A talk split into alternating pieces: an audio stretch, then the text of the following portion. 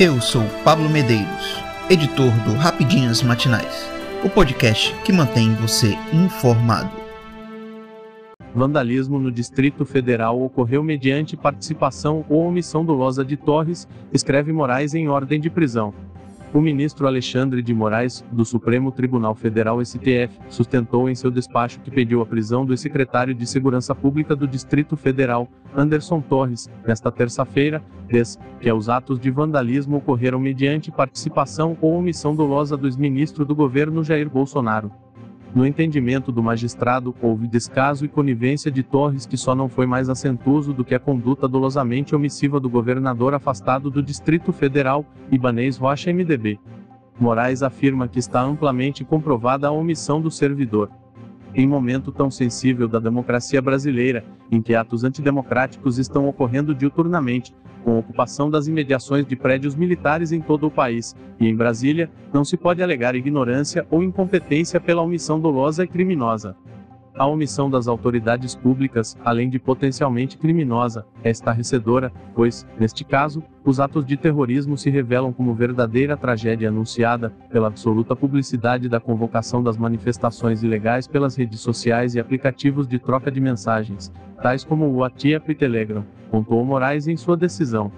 O membro da mais alta corte do Judiciário ainda acusou os comportamentos de Anderson Torres e de Fábio Augusto Vieira, comandante da Polícia Militar do Distrito Federal, preso após determinação também de Alexandre de Moraes, podem ter colocado em risco a vida do presidente da República, Luiz Inácio Lula da Silva PT, dos deputados federais, senadores da República, bem como ministros do Supremo Tribunal Federal. O descaso e conivência do ex-ministro da Justiça e Segurança Pública é até então, secretário de Segurança Pública do Distrito Federal.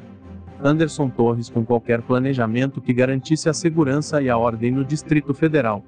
Tanto do Patrimônio Público Congresso Nacional, Presidência da República e Supremo Tribunal Federal só não foi mais acentuoso do que a conduta dolosamente omissiva do governador do DF. Ibanez Rocha afastado por decisão judicial anterior que não só deu declarações públicas defendendo uma falsa livre manifestação política em Brasília, mesmo sabedor por todas as redes que ataques às instituições e seus membros seriam realizados, como também ignorou todos os apelos das autoridades para a realização de um plano de segurança semelhante aos realizados nos últimos dois anos em 7 de setembro, em especial, com a proibição de ingresso na esplanada dos ministérios pelos criminosos terroristas. Tendo liberado o amplo acesso, finalizou o magistrado.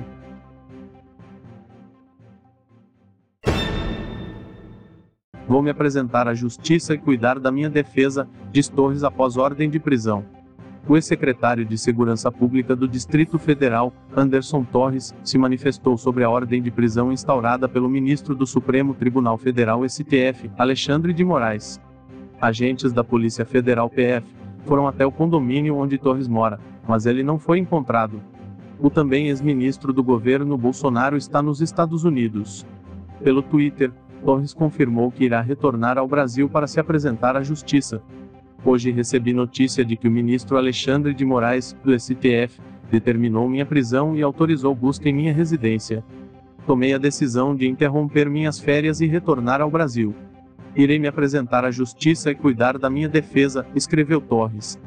Na sequência, ele afirmou que suas ações sempre foram pautadas pela ética e pela legalidade e que confia na justiça brasileira e nas instituições. Estou certo de que a verdade prevalecerá, completou. Torres foi exonerado do cargo após por determinação do governador afastado do Distrito Federal, Ibanez Rocha, após os atos de violência ocorridos na Praça dos Três Poderes.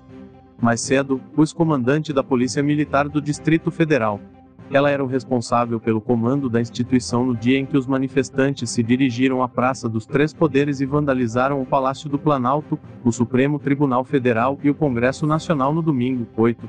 O ex-comandante da Polícia Militar do Distrito Federal, Fabio Augusto Vieira, também se tornou alvo de um pedido de prisão por parte de Moraes.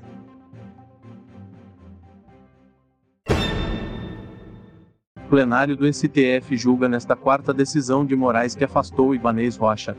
Na visão de Alexandre de Moraes, a escalada violenta contra as sedes dos poderes, com depredação do patrimônio público, conforme amplamente noticiado pela imprensa nacional, teve circunstâncias que somente poderiam ocorrer com a anuência e até participação efetiva das autoridades competentes pela segurança pública e inteligência, o que justificaria o afastamento de Ibanez Rocha, assim como de secretários do Distrito Federal. Absolutamente nada justifica a omissão e conivência do secretário de Segurança Pública e do governador do Distrito Federal com criminosos que, previamente, anunciaram que praticariam atos violentos contra os poderes constituídos, ressaltou. Os ministros do STF também devem decidir se mantém a dissolução de acampamentos dos vândalos em frente a quartéis do Exército Brasileiro e outras medidas adotadas por Moraes após a invasão de Brasília.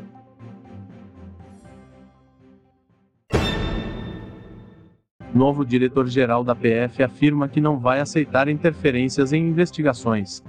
O novo diretor-geral da Polícia Federal PF, Andrei Augusto Passos Rodrigues, foi empossado ao cargo na manhã desta terça-feira, 10, e em seu primeiro discurso afirmou que não vai permitir interferências nas investigações de responsabilidade do órgão, que é vinculado ao Ministério da Justiça e Segurança Pública.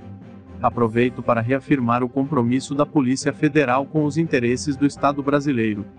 Nossa atuação será sempre pautada pelo estrito cumprimento da lei e pelos princípios do Estado Democrático de Direito.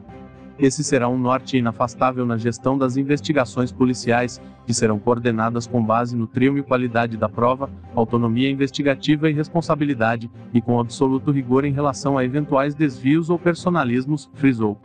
Rodrigues terá à disposição para os trabalhos da PF mais de 14 mil servidores públicos. Não permitiremos que projetos pessoais, interferência ou pressão de agentes públicos, grupos ou holofotes da mídia pautem qualquer ação institucional. Absolutamente nenhum desvio de finalidade será tolerado, porque só assim teremos uma Polícia Federal resistente a pressões do momento, pautada pela Constituição Federal e sempre comprometida com a verdade, acrescentou. Ele ainda disse que o novo comando vai priorizar a valorização dos servidores, aperfeiçoamento dos mecanismos institucionais de governança e transformação organizacional.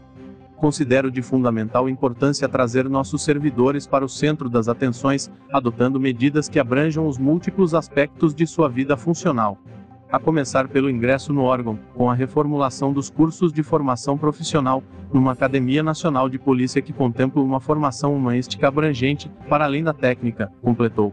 O delegado Andrei Rodrigues é formado em Direito, possui mestrado na área de Segurança Pública e ingressou na PF em 2002. Eu sou Pablo Medeiros e este foi o Rapidinhas Matinais, o podcast que deixa você informado. Até mais.